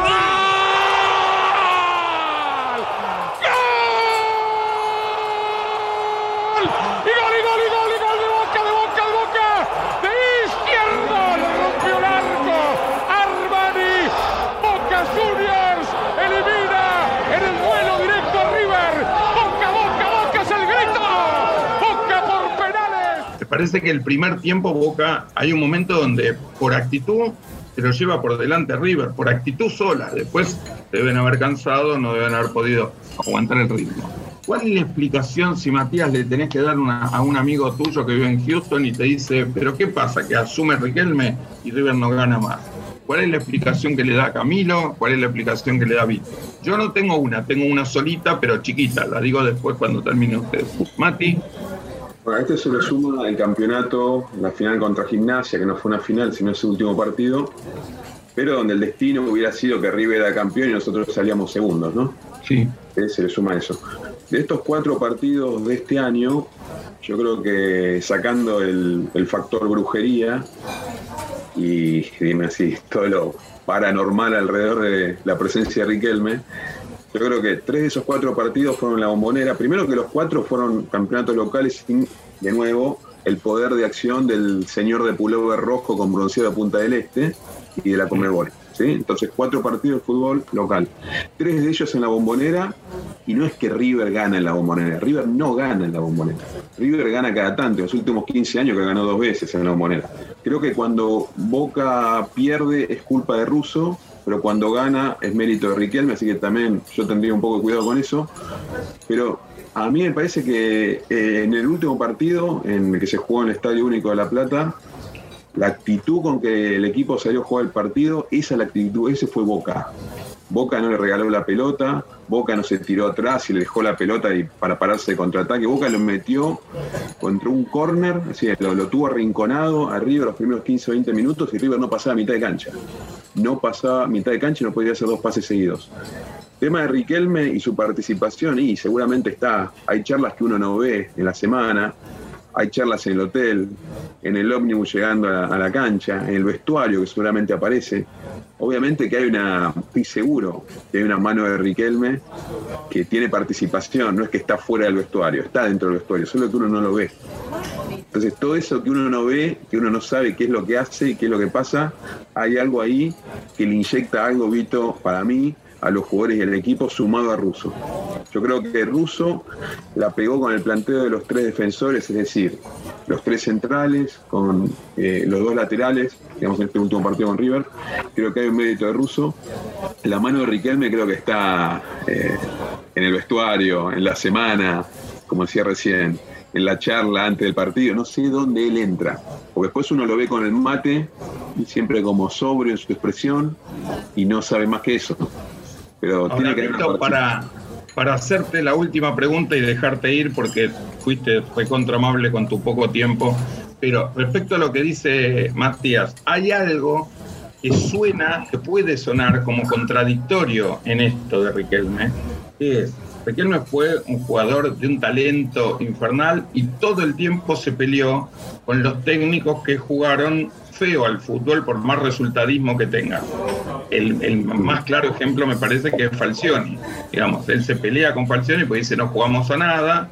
En algún momento se peleó con Pellegrini en Villarreal. Ahora, lo que hoy nosotros vemos de este Boca y del Boca que confrontó con River en los últimos cuatro partidos es mucho más un Boca con una identidad, la vieja identidad guerrera, y no la del buen juego. Entonces, ahí a mí se me prende una duda que vos, que sos un riquelmista profundo y entendido, y además lo hablaste mucho más con él que, no- que lo que pudimos hablar nosotros, es, ¿qué es lo que está recuperando Riquelme para Boca? el juego atildado que uno imagina que Riquelme le, iba a traer a Boca con cinco jugadores, como por ejemplo lo trajo Guillermo, o Riquelme está refundando la identidad Geneise, digamos, la identidad de Boca de a mí nadie me gana llevándome por delante. Recordemos que más allá de las ayudas de los árbitros, del VAR y de todo, hay un momento donde River nos ganaba a lo boca, más de guapo. Y me parece que lo que está revirtiendo Riquelme es mucho más eso que el buen juego que uno esperaba que Riquelme iba a traer cinco números 10, iba a traer todos jugadores de un nivel maravilloso y que íbamos a hacer el santo de pelea. ¿Cómo lo vivís vos? Eh, yo digo que no hay contradicción, que no hay brujería, como dice Mati, sí que hay mística, que hay épica, que mm, Román tomando mate, pero además alrededor de él todo el Boca más ganador de la historia, el Boca de Bianchi, reforzado, con Junta, con, eh, cuando acompañaron a los pibes contra Banfield, eh, se cargó tanto sobre el Consejo de Fútbol. ¿Y saben lo que significa para los pibes, para los grandes, que esté Román rodeado de, de, esos enormes jugadores, de todo el equipo de Bianchi, que fue decisivo en la historia de Boca? Pues ahí hay épica y hay mística. Ahí hay un River que ya dice, guarda, eh, esto es otra cosa, ¿sí? Acá no nos van a pasar, acá no los vamos a pasar por encima como nos pasaban por encima cuando estaba Feliz y entraba a la cancha de Onofrio. No, acá es otra cosa. Acá estamos contra el Boca de Bianchi, ¿sí? El Boca de Bianchi atrás, eh, a las espaldas del equipo. Y además hay razones futbolísticas. Porque como dice Matías, cuando pierde, pierde Riquelme Russo y cuando gana, gana Riquelme Russo, porque Russo es el técnico elegido por Román.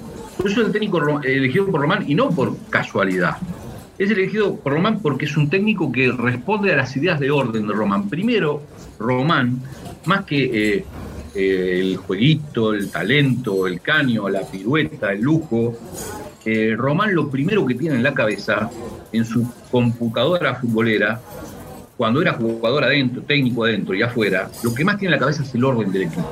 Y Russo es muy importante, aunque se haya equivocado en este proceso, pero bueno, Boca ganó dos títulos, este, salió su campeón, eh, y con lo que pudo, ¿eh? con planteles muy limitados, con planteles que siguen siendo muy limitados, pero eh, Russo le da antes que nada orden al equipo. Y en los partidos decisivos tuvo orden y fue superior a River, nunca fue superado por River. Y desde 2011 para adelante, con la conducción de Angelis y con cualquier entrenador, muchas veces Boca fue superado por River. Superado desde la mística y desde lo futbolístico. Creo que las dos cosas eh, se juntan y que Russo es el técnico elegido por Riquelme, no casualmente, elegido para esta etapa en la que con el orden se superan las carencias que puede tener el plantel. Porque la verdad es que ¿quién tiene demasiado hoy en el fútbol argentino? Es muy difícil. Sin embargo, eh, Riquelme lo banca a Cardona pese a sus ausencias, ¿sí? Y trae a Ramírez, que también es un jugador talentoso, porque sí tiene una idea futbolera a partir de ese orden de jugar mejor. Ahora, mientras tanto, mientras busquemos jugar mejor, esto no puede pasar, River no nos puede superar. Eh, y acá estamos nosotros. Acá está el equipo de Bianchi, acá estoy yo, eh, acá está Russo para ordenarlo, y River no pasa. Me parece que ahí está la explicación. Vito, hago una cosa, no, no le doy el gusto a Camilo que, cuando explique su teoría vos estés porque sabemos que estás ocupadísimo y que tenés que irte, así que te agradecemos un montón y la seguimos un ratito con Mati y con Camilo, pero te liberamos. Gracias, gracias por todo. Gracias por Gracias, Evito. editen lo que sea necesario. gracias. Gracias. Gracias, Evito. Cami, nos queda tu interpretación. Mati dio una que me gustó mucho, la de la de la de Vito también me gustó mucho. ¿Cuál es tu interpretación de qué, cuál es el fenómeno Riquelme en, en Boca como director del departamento de fútbol, como dirigente, como lo que quiera, para que apenas asuma Riquelme en Boca, River corte esa racha. Más allá, yo siempre lo remarco, digo, y creo que Mati va a estar contento que lo remarque, es que esa superioridad tuvo un montón de ayuda externa que algún día saldrá a la luz. Porque digo, así como yo muy enojado con Guillermo Barros Esqueloto por cómo planteó el partido en Madrid y cómo dejó que Pablo Pérez juegue desgarrado, etcétera. sigo insistiendo que todo el ciclo Gallardo en River está totalmente sospechado de un montón, del doping, del VAR, de, los árbitros que no, jugó, no dirigieron nunca más, etcétera. Pero hubo un momento que había que aceptar, por resultados hubo que aceptar que había una superioridad de River. Esto que dice Vito de la invasión a la cancha del presidente River y el presidente Boca no saliendo. Ahora digo, todo eso no lo pudo resolver Riquelme, porque Riquelme tampoco es gestión ni mandrake. Estará la dirigencia, estarán los méritos que tenga la dirigencia o los que no tenga, y se los, eh, se los inculcaremos a ellos. Pero digo, la explicación de esta relación de Riquelme con River, que es, mientras esté Riquelme presente, parecería que a River no le resulta tan fácil ni eliminarnos ni ganarnos.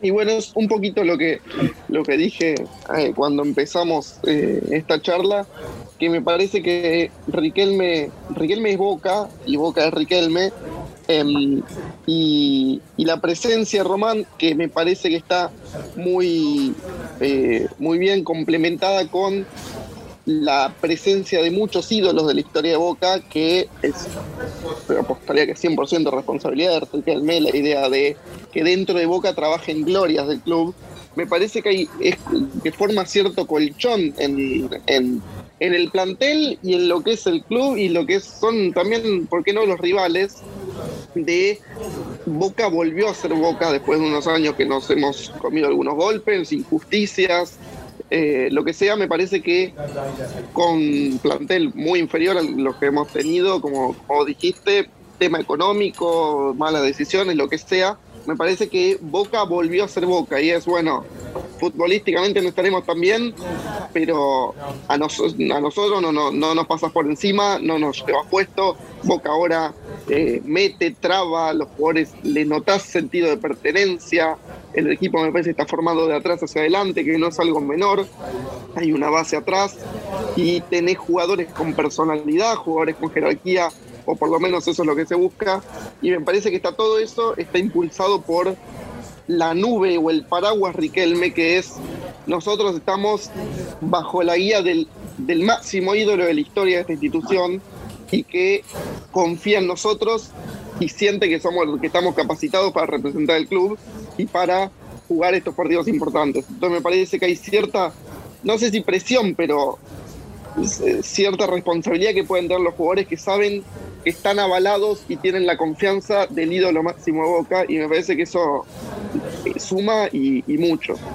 Vicky, hay dos hechos, dos factores que también hay que recordar de estos cuatro partidos. Estamos hablando de los cuatro partidos del 2021, que venía de un Riquelme callado, hermético, hasta los partidos con River. Cuando grita desde el palco, que como se juega con bombonera vacía se escucha, él, después ustedes dicen que River juega bien.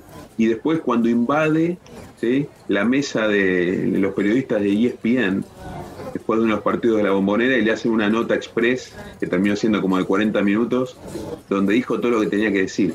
Ese es el Riquelme que agrega y que mueve para mí, eh, tuerce el destino de las cosas. Ese Riquelme que impone hablando, ¿no? Alguien dijo el mejor, ¿cómo es que decía Barsky? Mejor Declarante de la historia. ¿no? Bueno, realmente ahí me parece que hizo lo que tenía que hacer después de esos dos partidos y empezar a poner las cosas en su lugar.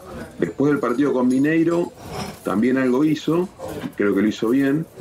Yo si hubiera sido él, hubiera seguido hablando todos los días del mismo tema. Y es más, tenemos que seguir hablando del tema de Mineiro. Pero ahora si hablamos de Mineiro, lo llevamos a River. Así que esperemos ver cómo le va a, River con Mineiro, pero después volvamos sobre el, sobre el tema con Megol. Porque a Boca no lo pueden seguir perjudicando así. Pero bueno, eso es para otro podcast. Hay un, hay un tema de lo que vos decís, Mati, que es en algún momento, que algunos nos enojamos con esa actitud que tenía Riquelme, en algún momento Riquelme, en el periodo presidencial anterior, en un par de derrotas de Boca, dolorosas, salió a decir algunas cosas que hoy para mí toman otro significado, porque cuando él decía yo vivo en Don Torcuato y a mí no me gusta que me vengan a golpear la puerta para cargarme porque River nos gana. Eso en algún momento a mí me enojaba porque yo decía basta de explicar que Gallardo es el mejor técnico y que River nos gana y que nos carga. No lo digas vos, Román.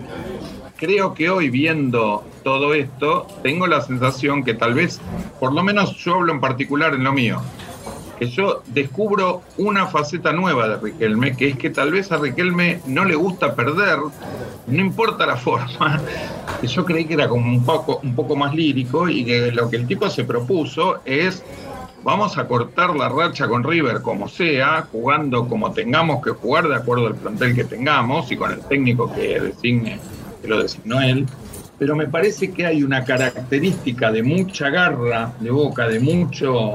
El otro día en, La Plata, el último partido, lo que corrieron los jugadores Boca fue impresionante. Vos podés decir, bueno, no alcanza con correr. Bueno, habría que retrotraerse a la historia de Boca y ver cuántos Bocas jugaron muy lucidamente y cuántos Boca corrieron muchísimo, pusieron mucha garra y terminaron ganando campeonatos o partidos clásicos muy importantes por jugar muy, muy aguerridamente más que muy talentosamente. Y me da la impresión que hay un Riquelme que está dándole la prioridad a todo lo que se está diciendo en la mesa, a la mística, a no dejarlo ganar más a Gallardo, a poder salir y declarar, está muy bien, Gallardo es el técnico, pero no ganó todo lo que ustedes dicen, el mejor lo tuvimos nosotros, no ganó, no compitió, esa frase cuando le dice al, a todo el periodismo que está embobado por Gallardo y que no se anima ni siquiera a, cuestionar ciertas características de los triunfos de River, y él le dice, no, esperen, pero a nivel internacional, después de la Libertadores, no, no, no compitió directamente. Bueno, yo creo que hay un solo tipo en la Argentina que puede decir eso y que los periodistas no le salten encima y se lo coman crudo, y es Riquelme. Me parece que así como logró que los periodistas le tengan una especie de miedo barra respeto, me parece que está lográndolo con River. Eso no quiere decir que en los próximos 10 años Boca no va a perder nunca con River, pero me parece que cortó la racha desde ese lugar, que es un equipo que lo tiene adentro del plantel como manager, como, como directivo, como presidente, como representante de la asamblea, como lo que sea. Pero que lo tiene Riquelme no es un boca fácil para River. Eso es lo que me parece que logró él. Y esto es la continuidad de los 28 partidos que jugó, en donde en ningún momento River nos pasó por encima, estando Riquelme en cancha. Totalmente, me parece que es, clave eso. Hay algo que todos sentimos que es que Riquelme nos podemos confiar ciegamente en la parte futbolística, podemos confiar ciegamente en Riquelme y que no come vidrio y que seguramente trate de encontrar, porque la verdad que han traído jugadores, eh, quizás el caso de Ramírez no lo teníamos muy visto y demostró por lo menos parecer un muy buen jugador de fútbol. Entonces yo creo que podemos, se nota que podemos confiar ciegamente en el proyecto futbolístico de Riquelme, con decisiones mejores, peores, pero Riquelme no hay ninguna duda que busca lo mejor para Boca, no busca ningún negocio, no busca nada raro y por alguna razón los resultados, por, lo menos en los partidos con River, parecen darse y Boca cada vez va encontrando un poquito más de explicación lógica de por qué los resultados se están dando eh, en un proyecto que no podemos quitar que tuvo una pandemia, tuvo diferentes eh, problemas económicos y demás, que quizás hicieron que se complique todo, que se retrase un todo el proyecto que podía tener Román en mente. De todas maneras, y finalizo con esto, si ustedes quieren agregar algo, nos vamos despidiendo después de ese agregado, pero me parece que hay otro mérito de Riquelme que de a poquito está saliendo a la luz, y es que él no lo dijo en ningún momento, pero ahora queda claro, y ahora sí lo dice, que Riquelme cuando entró a Boca se armó un proyecto de darle prioridad a los chicos de Boca, a las inferiores de Boca, y no comprar a tontas y a locas. La verdad que todos los de Boca en algún momento estuvimos muy enojados y muy ansiosos porque Boca no, no compraba jugadores. Todavía sigo sin entender a esta altura por qué no terminamos de comprar antes de jugar la Copa un 9 como la gente, ya, ya es tarde pero bueno, no estoy pidiendo a Borja porque queda claro que en la Argentina no se puede traer a Borja, pero podríamos haber traído un par de jugadores. Ahora, tengo la sensación que hoy está saliendo a la luz y con lo que pasó con Mineiro y la cuarentena quedó mucho más demostrado que Boca está apostando como el viejo Boca a tener cinco o seis jugadores de las inferiores y traer todos los que estamos sorprendidos y casi enojados porque no está el Licha López y está Zambrano. Me parece que Riquelme está apostando a jugadores de alto nivel de jerarquía internacional. Zambrano no lo muestra en boca, pero, pero es jugador de selección, Advíncula es jugador de selección, Fabra es jugador de selección, Izquierdos y Rojo son jugadores de selección, más allá Izquierdos no se ha sido llamado y después mucha presencia de los chicos en vez de comprar 12 jugadores como compraban la dirigencia anterior, que ni siquiera yo la acuso de haber comprado mal, yo creo que en su momento compraron bien, no hablo de la, de la operación financiera o económica, no, no tengo papeles de eso, pero digo, a nivel gusto de jugadores yo creo que compraba bien. Me parece que Riquelme vino a cambiar esa cultura también, que es la de pocas compras, cierto grado de prestigio internacional y mucho espacio para los chicos. En este último tiempo, más allá de los partidos que jugaron los pibes, pero en este último tiempo salió Varelas, salió Medina, digamos, salieron un montón de jugadores a los que se les dio mucha oportunidad. Mati, te dejo a vos empezar a finalizar el, el, diálogo este sobre Riquelme y River. Riquelme y River. Bueno, creo que recorrimos, Ricky, más de 20 años de las primeras apariciones de Riquelme, aquel 3 a 3 y el partido del Diego, donde sale en el Monumental y entra Riquelme como simbólicamente dando la posta. Eh, nos salteamos la despedida de Maradona en todo esto, el día del partido de despedida, donde el Diego saca la camiseta, tiene la de boca que dice Román atrás. Esta parte la salteamos porque, bueno, es para un podcast entero realmente. Yo me vuelvo a parar sobre un punto. Yo creo que si yo fuese jugador de Boca y lo tengo a Riquelme ahí, y como dijo Cami, Riquelme y el ADN histórico de Boca, no solamente Riquelme. Porque uno mira, dice el ADN del ciclo Bianchi está ahí. Yo creo que eso tiene que ser para el jugador de Boca algo que te llegue y que te lleve a dar un poco más. Por eso yo me vuelvo a parar en el punto de nosotros vemos lo que vemos por televisión, pero no vemos lo que pasa en el vestuario, en los entrenamientos en el viaje del hotel eh, a la cancha, eh, no lo vemos eso. Y yo creo que ahí puede ser que esté la mano de Riquelme, que ya no juega, que toma mate, pero lo que nosotros no vemos es todo lo que hace, por ahí en silencio o del otro lado del muro, vamos a decirlo así, para levantar ese equipo, para inyectarle un montón de cosas, para meterle la actitud con que Boca tiene que jugar en Boca River. Porque para mí, yo lo que más me llevé, y dije, bueno, Boca no pateó nunca el arco. A mí no me importa, Boca pateó cuatro veces el arco, fueron cuatro penales, y los cuatro penales fueron gol. Porque los pateó con convicción, sabiendo que iban a hacer gol. Y Rossi sabía que un penal atajaba. Es lo que yo le dije a mis dos hijos, Mati 10 años, Pedro 7, tranquilo que metemos los cinco penales y alguno, al menos, Rossi ataja. Y bueno, ahí está. Y Boca jugó con esa actitud, con esa mentalidad, sabía que llegaba a penales y sabía que ganaba por penales porque yo estaba convencido, los jugadores también están convencidos, yo desde mi casa en Houston y los jugadores dentro de la cancha, que esos penales eran gol. Yo creo que ahí es donde está la mano y la, presencia de Riquelme en todo eso y uno no la ve. Quiero decir una cosa, así cerrás vos, Cami, pero quiero decir algo. Si hay algo que ha recibido como calificación permanente Riquelme es de camarillero. Y yo creo, quiero despedirme de este podcast diciendo que yo hago un elogio de la camarilla. Yo creo que la camarilla puede ser muy negativa y hay camarillas que juegan a favor. Yo creo que esta idea de que sabe todo tipo de pensamientos y todos tenemos que opinar diferente porque así somos más democráticos, me da la impresión que Riquelme tiene su grupo de lugartenientes, su grupo de fieles, confía en él y por ahora cuando jugaba con los títulos que ganó y con lo que está haciendo por ahora, me parece que le terminamos dando la razón a Riquelme siempre. O sea, esta idea de que tenemos el ciclo Bianchi, tampoco tenemos el ciclo Bianchi, tenemos el ciclo Bianchi los que Riquelme se llevaba bien, porque no, no están todos, están los que Riquelme quiere. Bueno, yo creo que en algunos lugares, vos que trabajás mucho, Mati, en, en una, en una empresa muy importante. Yo creo que en algunos lugares laborales y deportivos la camarilla muchas veces sirve y no necesariamente es mala. Te dejo a vos, Cami, con tu última opinión y nos vamos despidiendo, si te parece bien, porque cumplimos nuestros tiempos habitualmente largos, los volvimos a cumplir. No, bueno chicos, saludarlos a ustedes, a la gente. Eh, y bueno, ojalá haya, haya quedado una linda charla, me parece que sí.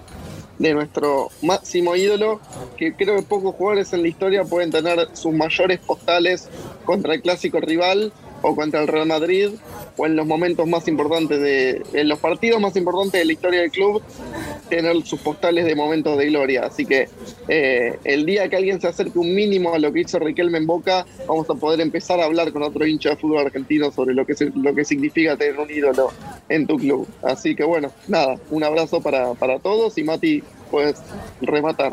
Y no, remato diciendo lo siguiente, por eso es que River no quería jugar contra Boca y prefería jugar contra el Mineiro, que se juega demasiado. Donofrio jugando contra Riquelme y perdiendo en su último año de presidente en River, con su pullover rojo colgado en los hombros, porque le tenía miedo a Boca. A este Boca con Briasco, con lo que uno quiera, con pibes, le tenía miedo porque es un Boca que juega a lo Boca y lo Boca por Riquelme. Así que para cerrar es eso, y no olvidar eso. River nos tenía miedo y nos hizo sacar de la Libertadores para poder jugar con Mineiro en vez de tener que jugar con Boca.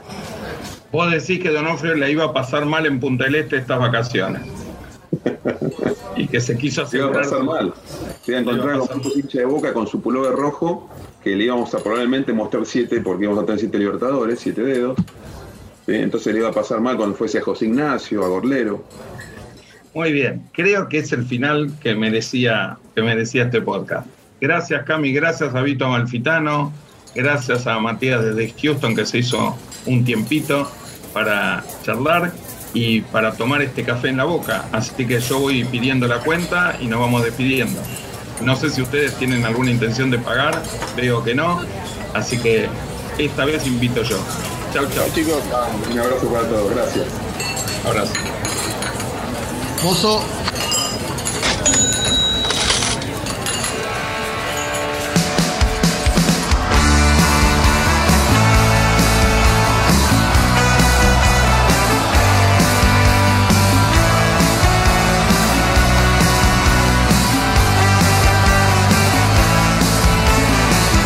Un café en la boca. Otro contenido desde el alma, producido por Camilo Lab, productora multiplataforma.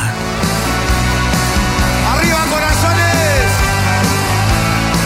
Queda tiempo, queda gente, sobre todo buena gente. Quedan amigos como soldados que siempre están a mi lado. Quedan cuentos y canciones y valientes corazones. Quedan panes en la mesa. Quedan y cerveza. En este podcast escucharon relatos de Marcelo Araujo, Mariano Clos, Sebastián Viñolo, Pablo Giralt y Rodolfo de Paoli.